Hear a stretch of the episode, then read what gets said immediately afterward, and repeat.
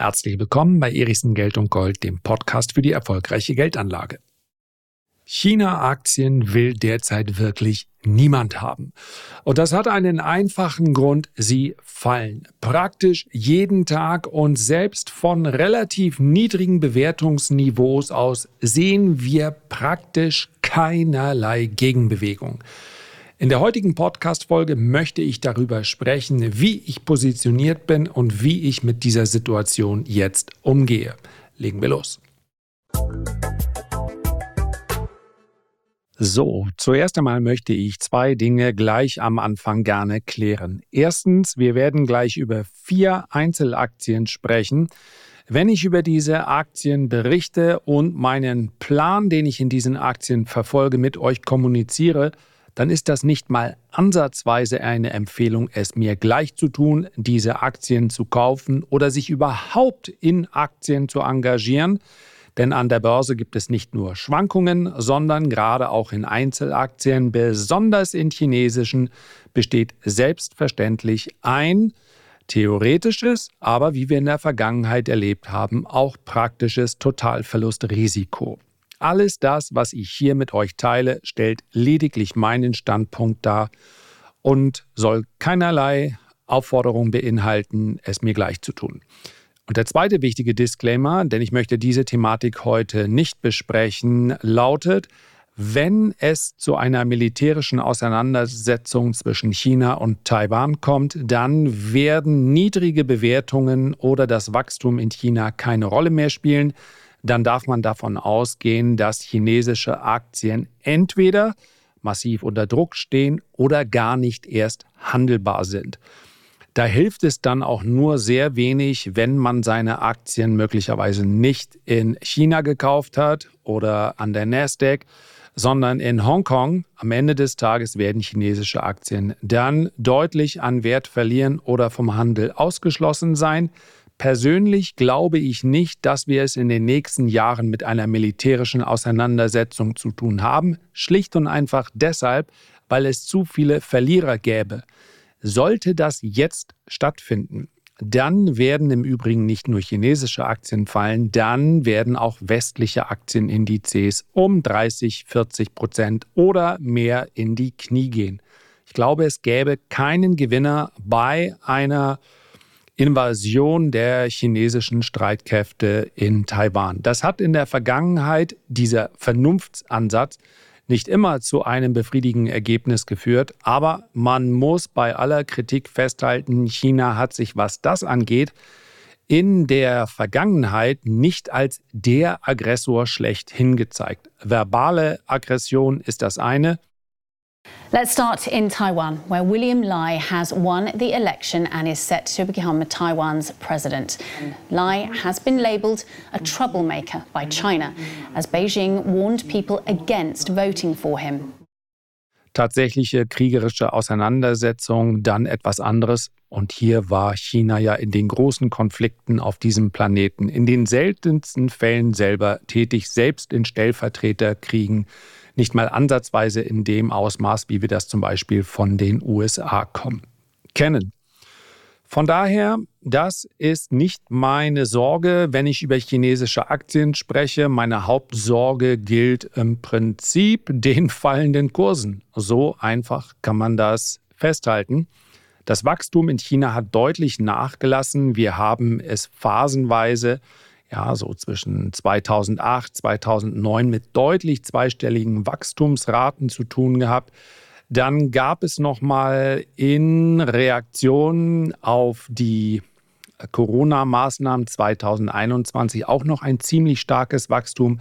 Und jetzt haben wir es mit den geringsten Wachstumsraten seit den 80er Jahren zu tun. Für die nächsten Jahre geht man so im Schnitt von einem Wachstum des realen Bruttoinlandsproduktes aus um die 4% herum. Next year, party officials said China would try to move from a post health crisis recovery to sustained consumption growth, targeting areas including smart homes, recreation and tourism. Das ist verglichen mit westlichen Industrieländern immer noch einigermaßen stattlich, aber es ist eben nicht mehr die Wachstumsstory, die es mal war.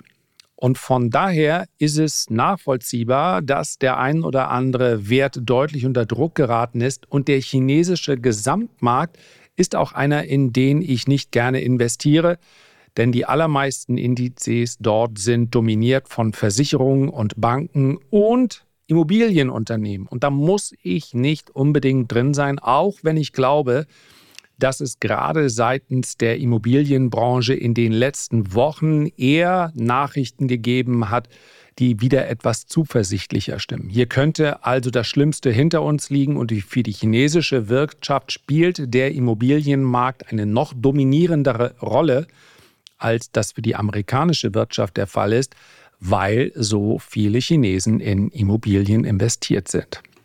Das alles findet sich in den aktuellen Notierungen aber auch wieder. Das heißt also, wir haben es grundsätzlich mal mit relativ, teilweise sogar sehr niedrigen Bewertungen zu tun. Und wenn wir uns Einzelaktien anschauen, dann kann die Story natürlich auch eine ganz andere sein als beispielsweise für den gesamten chinesischen Markt. Das ist nicht nur in China so, sondern überall. Und diese Aktien sind verglichen mit ihren amerikanischen Pendants teilweise 50 bis 80 Prozent niedriger bewertet, einfach nur, wenn man auf die Unternehmenskennzahlen schaut.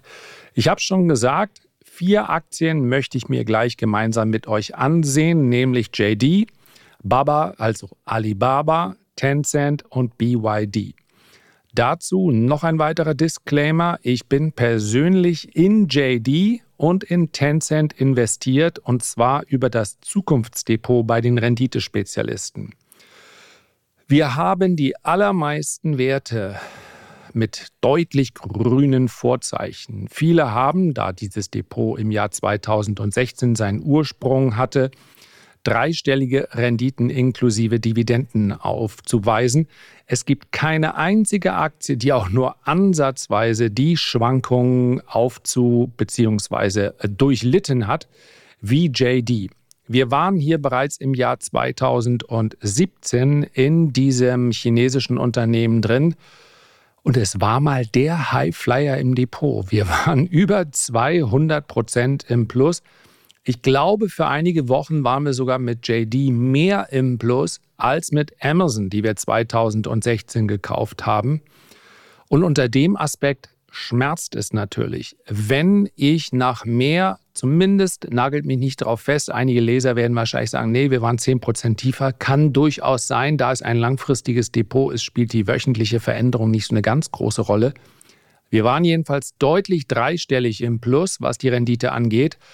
Und jetzt haben wir ein Minus von rund 8 Prozent. Und das ist natürlich etwas, was einigermaßen schmerzhaft daherkommt. Allerdings gilt auch für schwache Werte, dass ich diese dann nicht verkaufe, wenn mir der Kursverlauf nicht passt. Wichtig an der Stelle der Hinweis, momentan beträgt unser, unser China Exposure, also unser Anteil an chinesischen Aktien, nämlich ich kann das hier sagen, weil in den denke mal, die allermeisten kennen einige Werte aus dem Zukunftsdepot. Ist ja auch klar, wenn man auf YouTube darüber spricht, dass dann hin und wieder einer im Kommentar sich nicht zurückhalten kann. Was soll's? Das ist am Ende des Tages auch nicht das Wichtigste, ob man das nun weiß, dass ich da investiert bin oder nicht. Aber von diese beiden Aktien, Investor und Tencent, sind im Minus. Es spielt keine Rolle, ob diese Aktie jetzt mal bei plus 100 Prozent war. Denn wenn man, und das ist das Ziel über mehrere Jahre, in Aktien investiert und man möchte dort ein Plus von 200, 300, 400 oder 500 Prozent haben, dann muss man investiert bleiben. Ich habe so meine Favoriten, von denen ich sagen würde, in den nächsten drei oder vier Jahren werden einige die 500 Prozent wahrscheinlich erreichen. Und das ist eben wichtig, dass man, und das gilt für jeden in der langfristigen Geldanlage in Einzelaktien, dass man nicht auf die Idee kommt, dann permanent die Loser nachzukaufen. Das ist eine der häufigsten Fragen, jetzt wo sie doch billig ist. Warum nicht nachkaufen? In einem langfristigen Portfolio versuche ich die Monatsraten einigermaßen aufzuteilen. Das heißt also, ich möchte am Ende des Tages nicht permanent die Aktien kaufen, die Schwäche ausweisen, sonst kaufe ich. Das ist eine ganz bewusste Strategie, Schwäche zu kaufen. Und das mag in einem ETF-Sparplan richtig sein. In einem Sparplan für Einzelaktien ist das nicht richtig, weil diesem Gedanken zugrunde liegt, am Ende werden sich alle Aktien mehr oder weniger gleich entwickeln. Und das ist eben nicht so. Es wird einige Aktien geben, die laufen deutlich besser. Das sind letztlich auch Wachstumsaktien, bei denen man hinsichtlich der Rendite einen höheren Anspruch hat, weil sie keine Dividenden bezahlen und weil man hier auch mehr Volatilität in Kauf nehmen muss. Und ich kann zum Beispiel nicht verlangen, dass ich so wie das bei einer Novo Nordisk der Fall ist, 320 Prozent im Plus bin, wenn ich aber sage, ich sichere dann mal die Gewinne ab. Novo Nordisk, so super sie auch in den letzten Monaten gelaufen sind, hatte auch immer mal wieder Kursrücksetzer. Wer sich den Chart anschauen mag, es gab mal minus 30 oder 40 Prozent. Hätte ich da gesagt, ich sichere die ersten 100 Prozent ab, indem ich mal eben einen Stop nachziehe, vielleicht 20 Prozent unter dem Hoch, muss doch eigentlich reichen, dann wäre ich niemals dort angekommen, wo ich heute bin, also bei einem Plus von 320 Prozent. Das funktioniert einfach nicht. Langfristig sollte der Timing-Faktor keine große Rolle spielen. Und dann bezahlt man eben manchmal auch den Preis, deswegen ist man ja diversifiziert investiert und zwar über Branchen, Währungen und selbstverständlich dann auch Wachstums- und Value-Aktien hinweg weil man das ins Kalkül zieht. Und insofern wäre es bei JD richtig gewesen. Es ist aber langfristig meines Erachtens dennoch nicht die richtige Strategie. Und wenn man eben nicht auf die Idee kommt, immer wieder Schwäche nachzukaufen, die müssen doch irgendwann drehen, dann wird in diese Schwächephase hinein der Anteil im Portfolio sukzessive sinken. Das heißt, mein, ich habe es eben schon gesagt, mein China-Anteil in meinem langfristigen Portfolio beträgt, weil ich zwar die Raten genutzt habe, weil ich aber nicht gesagt habe, ich kaufe jetzt extra immer die Schwäche. Mein China-Anteil beträgt jetzt deutlich unter 5%. Und das ist für mich ein angemessenes Risiko für China-Aktien. Das kann sich in der Vergangenheit, beziehungsweise in der Vergangenheit kann sich gar nichts mehr ändern. Die ist in Stein gemeißelt. Das kann sich in Zukunft insofern ändern, wenn diese China-Aktien wieder besser laufen. Aber mich von den Aktien grundsätzlich zu verabschieden aufgrund des Kursverlaufes, das widerspricht meiner Strategie. Dann ist es letztlich etwas Trendbasiertes und auch das hat meines Erachtens in der langfristigen Geldanlage wenig Platz zumindest wenn wir über Einzelaktien sprechen, weil es auch ausgezeichnete Werte gibt mit einer hervorragenden Dividendenrendite, die gar keinen Trend aufweisen. Wenn du einen Großteil deines Gewinns ausschüttest, dann fehlt dieser Gewinn natürlich in Form von Kurszuwächsen. Dennoch willst du genau solche Aktien im Portfolio haben. Worum es mir also heute geht, ist nicht so sehr, wann kaufe ich langfristig nach. Das kann dann durchaus sein, dass das mal zeitgleich passiert mit einer aktiveren Strategie, sondern vielmehr, wie ich jetzt mit diesen Aktien konkret umgehe, wenn ich sage, ich möchte von dieser potenziellen Unterbewertung und von einem potenziellen Rebound profitieren. Das ist also aktive Strategie in klarer Abgrenzung zu der langfristigen Strategie.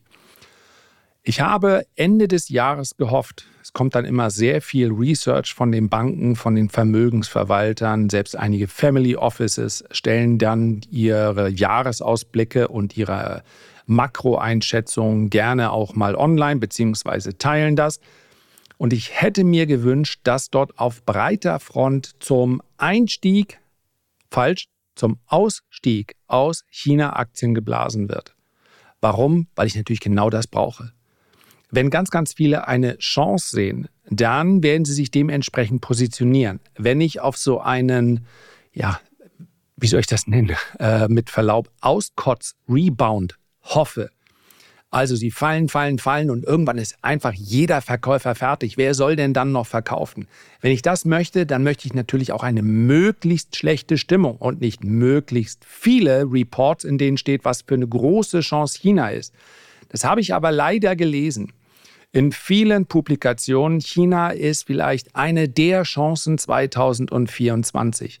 Und dementsprechend habe ich mich auch nach einem erfolglosen Versuch auf einen Rebound, habe ich mich von diesen Aktien wieder verabschiedet Ich habe das über den breiten Gesamtmarkt gemacht und Stand jetzt ist das auch richtig, weil die Aktien einfach weitergefallen sind. Und jetzt möchte ich wirklich nochmal Schwäche sehen. All diejenigen, die vielleicht Ende des Jahres gesagt haben, naja, nun 2024 sollte aber mal das Jahr der China-Aktien werden, all diejenigen müssen eben meines Erachtens wieder raus. Und dafür braucht es nochmal Kursverluste. Wichtig, genau so muss es natürlich nicht kommen.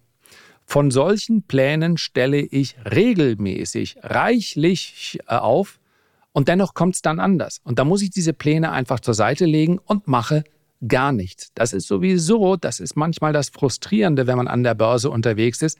Das ist sowieso häufig die Lösung.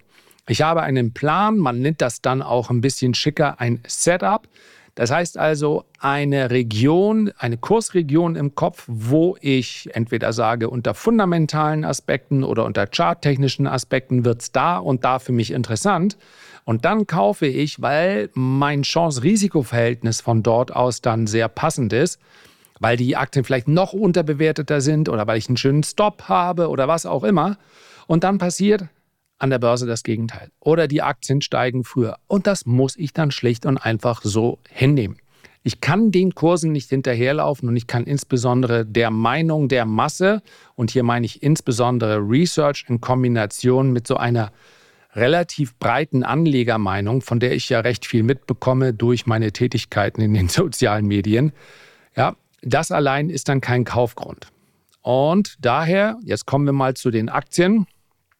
Muss immer mal auf, den, auf die Zeit gucken. Ja, Viertelstunde erst rum, das ist ja noch gar nichts.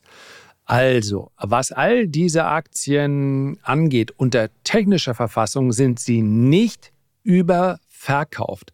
Das mag vielleicht verwundern, wenn wir auf JD, diesmal jetzt gelistet an der Nasdaq, schauen und sagen, ja, die waren im Jahr 2021 bei 110 Dollar und die sind jetzt ja, das ist der feiertagsbedingte Urlaub am Montag, deswegen habe ich hier keine frischen Kurse. Also Stand Freitag sind sie bei 24,70 Dollar. Wie kann denn eine Aktie, die so viel verloren hat, nicht überverkauft sein? Wenn das langsam genug geht, dann ist das durchaus möglich. Das heißt also, die Zeitachse spielt hier eine große Rolle. Sehr schnelle Ausverkäufe führen dann zu einem überverkauften Zustand. Das hatten wir zuletzt übrigens in der ersten Oktoberwoche.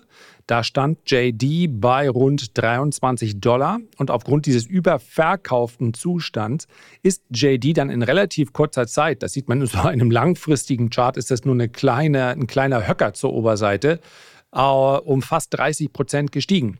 Ja, 25 Prozent.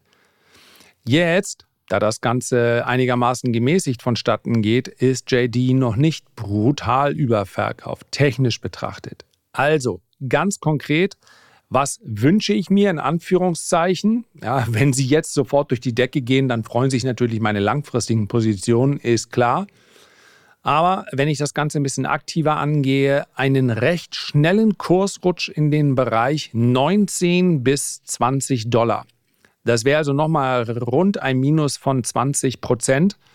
Und nochmal, wenn es anders kommt, dann ist das eben so. Aber das wäre, wie heißt es so schön, meine Abstauberzone. Und das nur zum taktischen Vorgehen. Das ist keine Empfehlung, weil das auch nicht für jeden etwas ist. Ich kaufe dann praktisch nie in dieses fallende Messer hinein. Das ist verlockend. Man sagt, so tief komme ich nie wieder rein. Ein Tag später könnte es aber manchmal schon tiefer sein, sondern ich brauche immer ein Mindestmaß an Stabilisierung. Wie ich immer wieder erwähne, ja, sich selbst zu zitieren ist eigentlich was von äh, Fußballern nach dem Spiel, aber ich muss nicht der erste Käufer sein. Ich möchte sehen, dass auf diesem Niveau etwas passiert. 20 bis 21 US-Dollar finde ich für JD als Abstauber-Limit-Zone ganz interessant. Kommen wir zur Alibaba das, was ich bezüglich des überverkauften Zustandes gesagt habe, gilt hier für alle Aktien.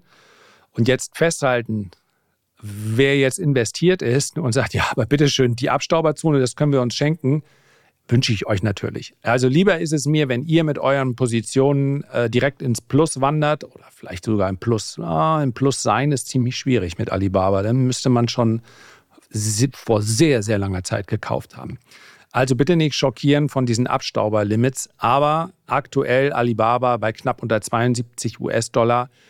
Bei einem schnellen Dip unter 60 US-Dollar wäre Alibaba für mich interessant. Kommen wir zu Tencent. Ja, mit denen waren wir auch deutlich im Plus, sind es aber nicht mehr.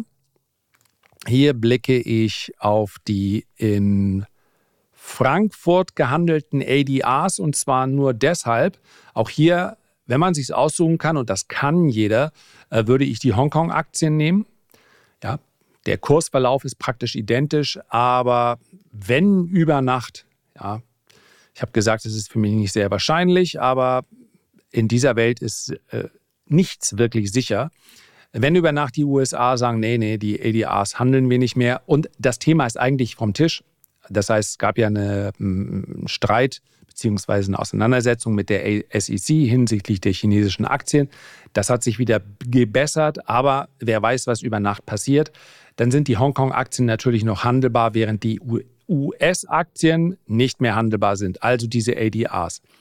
Abstauberzone für Tencent liegt auf Euro-Basis zwischen 25,20 und 28 Euro, aktuell bei 33,40 Euro. Und last but not least habe ich hier die BYD, die viel besser aussieht.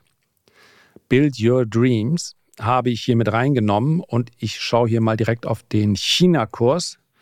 002594 ist die Wertpapierkennnummer. Ähm, aktuell, während ich hier drauf schaue, ja, das ist auch aktuell, aktuell weil es in China kein Feiertag war, äh, bei 194,60 äh, chinesischen Yuan.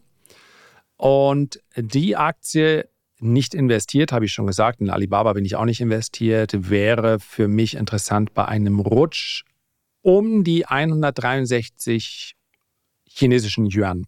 Dann wird es interessant.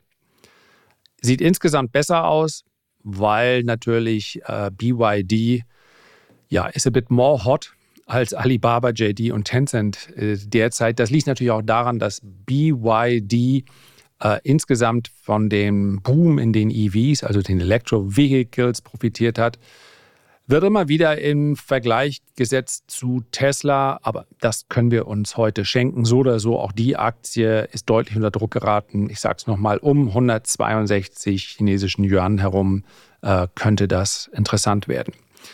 Soweit also zu den China-Aktien. Ich muss noch mal kurz resümieren, ob ich alle notwendigen Disclaimer mitgegeben habe.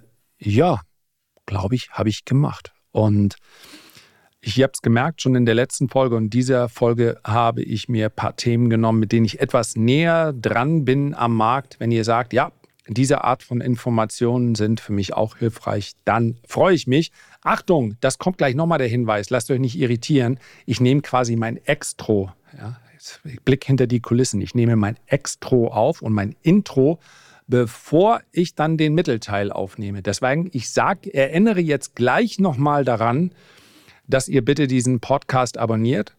Warum? Weil ihr mir einfach eine Freude machen würdet und mich in der Arbeit unterstützt. Aber ich sage es jetzt nochmal. Ja, warum? Weil ich gerade gelesen habe, doppelt hält besser, wenn man Bescheid sagt. Das kann ich aus der Erziehung meiner Kinder äh, sagen und bestätigen. Früher, heute sind sie ja erwachsen. Aber den, wenn ich jetzt diesem Gedanken folgen wollte, dann müsste ich eigentlich vier oder fünfmal darauf hinweisen. Das werde ich weder heute machen noch in den nächsten Folgen. Also, wir hören uns hier nächsten Dienstag wieder. Macht's gut. Herzlichen Dank für deine Aufmerksamkeit. Ich würde mich sehr freuen, wenn du dir jetzt ganz kurz die Zeit nehmen würdest, diesen Podcast auch zu abonnieren. Noch mehr freue ich mich aber, wenn wir uns beim nächsten Mal gesund und munter wiederhören. Bis dahin alles Gute, dein Lars.